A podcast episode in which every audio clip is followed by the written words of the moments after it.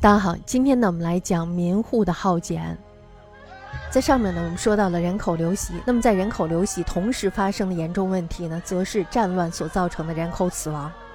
历经了千百次大小战役，士卒呢暴死于疆场，平民呢惨遭杀害，人口的死亡率远远的超过了平时。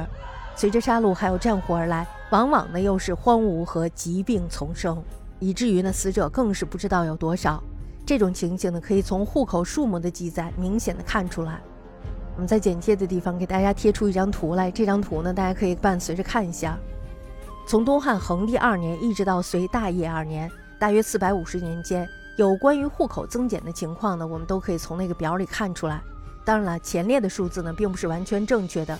实际上呢，不论是户数或者是口数，都应该超过上表的数目。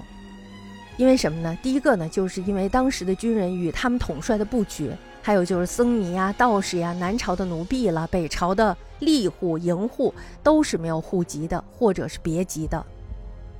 那么第二点呢，就是政府的赋税徭役非常的繁重，边户呢在双重的压力之下，开始逃匿，或者是依附豪门之下，成为豪门的领户，或者是引战户口。豪族领户越多，国家的边户呢就会相对减少。那么第三点呢，就是有一些人民他们因为战乱逃亡，或者呢有隐冒脱漏，以五十或者是三十家为一户的这种情形。也就是说，五十户或者是三十户，他们只报为一户。他们为什么这么报呀？征报呢，首先可以让他们减少赋税，是吧？或者呢是减少劳役。那么第四，就是因为流民越过边境，逃向了外国，成为了外流人口。第五呢，就是动乱期间生活非常的不易，所以呢，他们的生育率也是必然要下降的。大家知道，逃荒逃难，谁怀里抱一个孩子是吧？通常这个孩子都是活不下来的。那么第六呢，就是当时的寺院经济相当的发达，寺院呢常成为平民脱避捕逃的场所。虽然呢，我们的那个表并不能代表一个正确的人口数字，但是呢，还是能显示出人口锐减的趋势。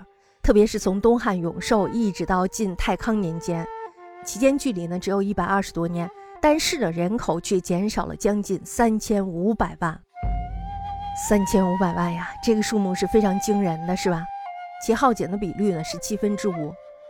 那么从这些呢，我们就能看出来，自此以后户口是一蹶不振。一直到了隋统一天下之后，经过大约二十年的休养生息，这才慢慢的复苏过来。我们要思考它耗损最重要的原因，无疑是和战乱有关的。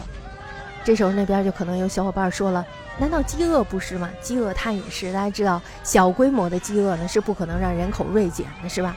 只有大规模的饥饿，这时候呢会造成暴动，那么暴动呢就会引起叛乱，有了叛乱以后，自然就会有战争。所以呢，它最重要的原因必定是战争。”战乱的破坏以汉末三国之初五胡乱华以及侯景之乱为最剧烈。据史书记载呢，董卓、曹操、刘聪、刘耀、石勒、石虎、苻登、侯景等人，他们都是非常凶残的，带不走的就一定要杀掉。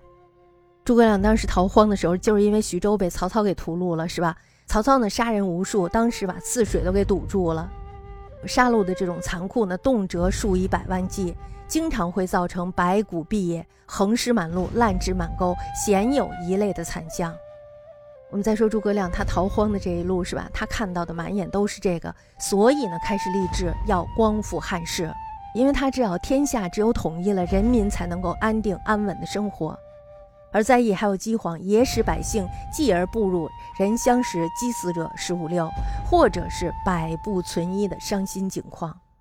在这样悲惨杂乱的环境当中，不但百姓流亡，死者涂地，生产的必定会随之剧烈的凋敝。繁华绝伦的两京，还有南朝的建康城，因为经历战乱，导致荒僻不堪。所谓的“千里无人烟，人迹罕见，白骨成聚，如丘垄烟”，正是为这种破坏做了最凄惨的写照。